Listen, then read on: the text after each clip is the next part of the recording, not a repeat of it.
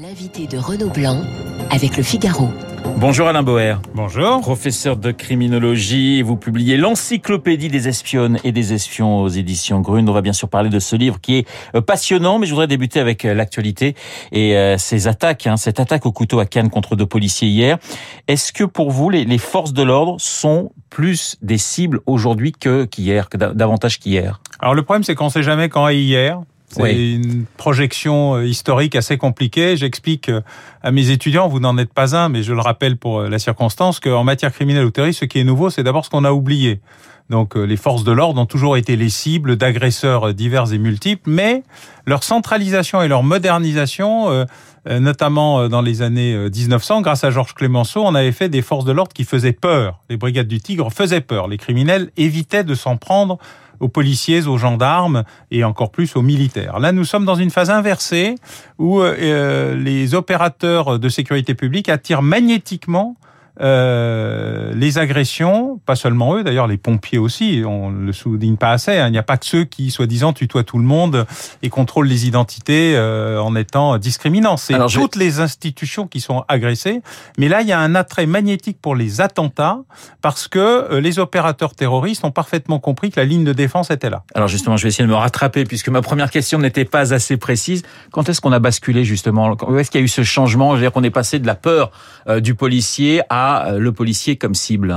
Après la déclaration euh, de Monsieur El Adnani, le ministre des attentats de l'État islamique, qui a dit euh, venez faire la guerre chez nous si vous ne pouvez pas attaquez-les chez eux avec n'importe quel moyen le plus près possible. Et évidemment, euh, comme on a mis beaucoup plus de bleu euh, dans la rue, de bleu, de kaki, euh, etc., il y a eu une sorte de, de, de, de tentation naturelle de s'attaquer aux représentants de l'autorité, car ils sont à la fois le symbole et l'autorité, la défense et la protection.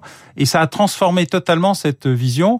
On l'a euh, assez rapidement à la défense sur un quai de gare, euh, euh, des attaques devant Notre-Dame, et puis ça s'est démultiplié au fur et à mesure parce que ça donne aussi, parce que le terrorisme c'est de la violence et de la communication, ça donne un effet de communication tout à fait important. On ne parle pas encore d'attaque terroriste, hein, Alain Boer, dans ce cas bien précis. D'ailleurs, vous faites partie de ces grands spécialistes qui disent attention, on a peut-être tendance trop souvent à parler de terrorisme pour ce qui est plus un assassinat ou ce qui est plus une, une, une attaque. C'est quoi pour vous la, la frontière entre l'attaque et le terrorisme, entre l'assassinat et le terrorisme? D'abord, nul n'a jamais défini ce qu'était le terrorisme, pas plus le code pénal français que quoi que ce soit d'autre. J'ai écrit un petit livre euh, il, y a, il y a quelques années, il y avait 300 définitions contradictoires et complémentaires du mot terrorisme. Le la définition n'existe pas. N'existe pas. Voilà, on ne sait pas ce que c'est. Il n'y a rien qui ressemble plus à un terroriste qu'un résistant. On est toujours le terroriste de quelqu'un d'autre et la- les effets de définition nécessitent euh,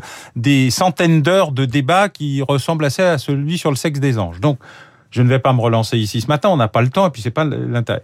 Le terrorisme, c'est ce qui est défini par le parquet national antiterroriste comme étant du terrorisme. Donc tant qu'il ne l'a pas fait, on ne sait pas ce que c'est. Euh, Il y a des dingues qui disent à la Akbar, sont-ils plus dingues que terroristes? On ne sait pas. En fait, il y a un débat très compliqué, comme euh, l'antisémitisme, comme euh, toute une série de décisions judiciaires qui paraissent comme totalement incompréhensibles à la population. Parfois, elles le sont, que les choses soient claires, mais qui nécessitent une finesse dans le défi- définition du code pénal. Donc, pour l'instant, ça ressemble à un attentat terroriste.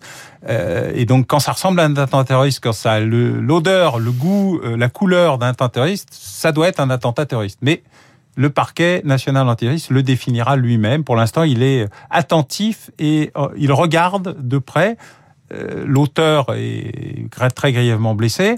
Euh, on va voir euh, ce qu'il en dira euh, s'il sort de l'hôpital. Alors, euh, Alain Boer, est-ce que vous cautionnez cette expression de terrorisme low cost qu'on utilise de plus en plus? Non, parce que d'abord, les attentats du 11 septembre étaient extraordinairement low cost et ils ont été gigantesques, donc c'est une mauvaise expression. Mais il y en a beaucoup sur le, le sujet. J'appelle ça plutôt euh, le djihadisme de proximité, parce que c'est pas tout, tout n'est pas du terrorisme low cost, tout n'est pas terrorisme. Djihadisme est plus clair. Le djihadisme de proximité permet de régler cette question, que soient les moyens utilisés. La sécurité et le pouvoir d'achat, ce sont les principaux thèmes d'inquiétude des, des Français. Et c'est la délinquance du quotidien, finalement, qui ennuie le plus euh, nos concitoyens. C'est parce qu'elle est plus visible qu'auparavant, Alain Boer? Elle n'est pas plus visible qu'auparavant, mais on la vit de manière euh, plus. Elle, elle, se répand plus facilement avec les réseaux sociaux. Mais je pense Oui. que c'est pas l'insécurité, c'est les insécurités. Il y a un moment où on a réussi à agréger toutes les insécurités sociales, économiques, environnementales, sanitaires et euh, criminelles.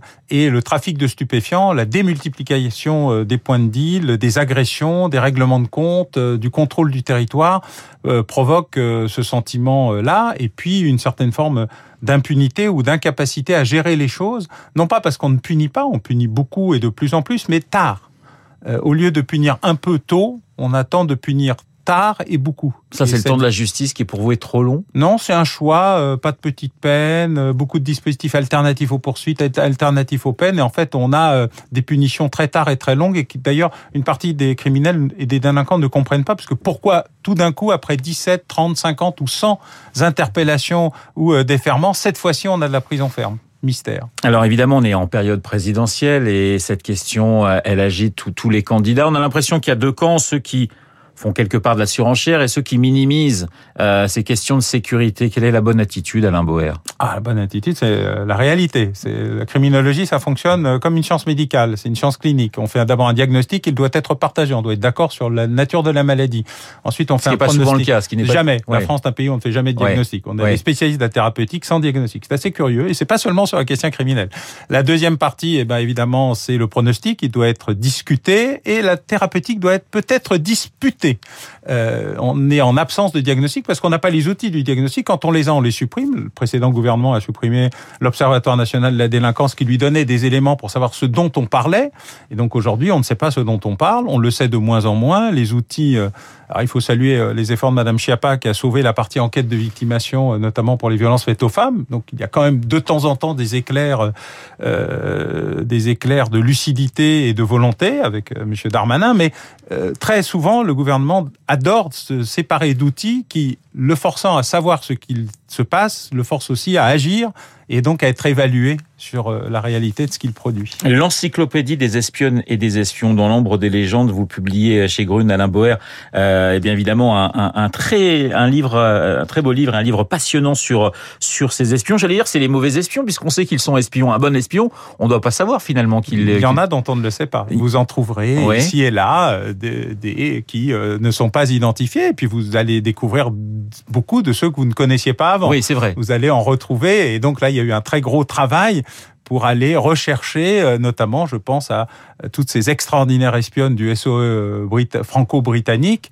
qui ont réussi, structuré, créé l'épine dorsale de la résistance en France et au combat, pas seulement euh, les espionnes horizontales avec la danse des sept voiles, C'est vrai qu'il y a beaucoup- espionnes de combattantes. Il y a- Et Joséphine Becker, Oui. euh, notre future espionne panthéonisée. Voilà, il y a beaucoup effectivement de- de- d'espionnes hein, dans, dans, dans ce livre. C'est presque autant féminin que, que, que masculin. Alors, c'est quoi un bon ou une bonne espionne pour vous, Alain Boer? Alors je reprends euh, votre intervention de départ.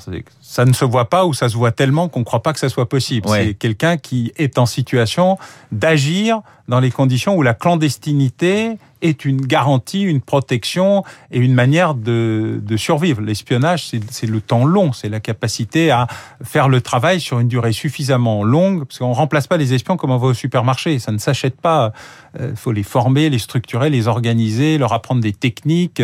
Et puis, c'est beaucoup d'intelligence et un vrai Beaucoup de art de la séduction et de la manipulation. Beaucoup de créativité chez les espions. Les... Créativité maîtrisée. Parce qu'il faut pas être trop créatif non plus, car euh, le dispositif du renseignement, le cycle du renseignement, on est un peu perturbé. Il y a des règles dans l'espionnage, mais ça laisse une part importante euh, à la création. Vous parlez de James Bond, hein, bien sûr, dans, dans ce livre. Euh, Bond qui a été euh, qui a, inspi- qui a été inspiré par un par un, un véritable espion qui s'appelait Popov, qui est Douzan Popov, je crois. Hein. Oui, c'est- non, il y avait Ian Fleming. En fait, son, son créateur est lui-même un espion Oui. qui appartenait à un des services les plus incr- incroyables de la deuxième guerre mondiale, le, bureau euh, euh, américano anglo-américain de coordination qui était installé au Rockefeller Center, qui était dirigé par un, euh, un pur amateur. Euh, qui, euh, à la demande de Churchill et de Roosevelt, a mis en place un réseau avec des comédiens, des chercheurs, des artistes, des écrivains, des décorateurs de cinéma, et qui ont créé une fausse armée britannique Oui. pour, pour obliger les Allemands à, à croire que l'armée allait débarquer à un endroit où elle n'a jamais débarqué. C'était des poupées gonflables euh, et euh, des, euh, des morceaux de bois et du balsa. Euh, donc, il y a eu toute une série euh, d'éléments. Et en fait, on ne sait pas très bien d'où vient l'inspiration de Bond parce que euh, même Fleming a laissé.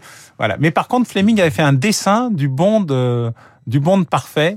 Euh, le seul et unique dessin validé par Ian Fleming et qui ressemblait plus à Sean Connery qu'à n'importe lequel des autres. Alors Churchill, Roosevelt, vous les signalez, Staline ont eu énormément d'espions, mais aussi, on apprend dans ce livre, George Washington dans une époque qui date euh, donc de la fin du, du 18e siècle. Washington Spies, ouais. ça a été un dispositif extraordinaire de la lutte pour l'indépendance des, des États-Unis, mais Lincoln avait aussi euh, les siens. Il y a des espions qui étaient des, des traîtres, euh, d'ailleurs, qui sont passés à l'anglais contre contre rémunération, parce que les les espions sont, peuvent aussi être doubles, voire même triples, Oui, oui. ou multicartes. Un espion se fait toujours espionner? Un, non, un espion en général se fait surveiller parce qu'on Oui, n'est jamais surveiller, sûr. On n'est jamais sûr. Donc les services intérieurs de sécurité des grandes agences de renseignement euh, ne font jamais vraiment totalement confiance à qui que ce soit. La paranoïa fait partie du métier. Alors bien sûr, il y a des, il y a des noms euh, célèbres hein, dans cette en- encyclopédie. Il y a par exemple Greta Garbo. Alors c'est Oui. c'est assez magnifique parce que elle, euh, enfin, j'a- j'a- j'ai appris finalement qu'elle souhaitait euh, descendre Hitler Ouais.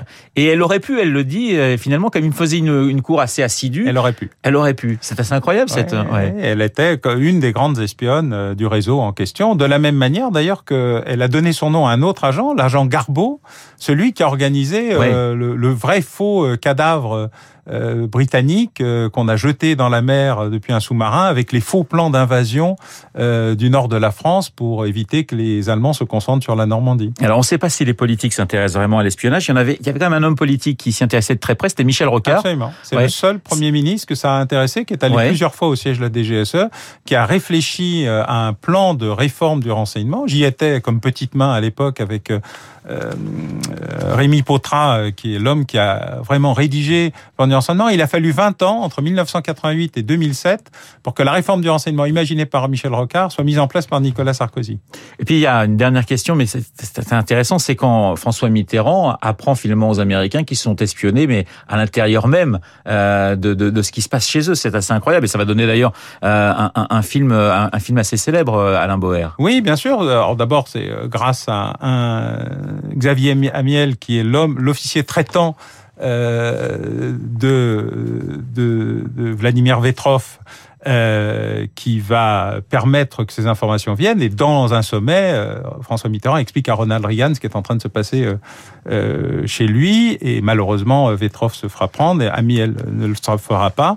Euh, et ça permet euh, la plus grosse affaire euh, d'espionnage et de transmission d'informations, à la fois d'informations venues des Russes vers les Américains et d'informations sur l'état des taupes russes aux États-Unis, euh, une des plus grandes affaires d'espionnage de, de, de, du millénaire. L'encyclopédie des espionnes et des espions dans l'ombre des légendes, c'est édité par Grund et c'est signé Alain Boer. Merci beaucoup d'avoir été Merci ce matin mon invité. Il est 8h28. Dans un instant, l'essentiel de l'actualité avec Charles.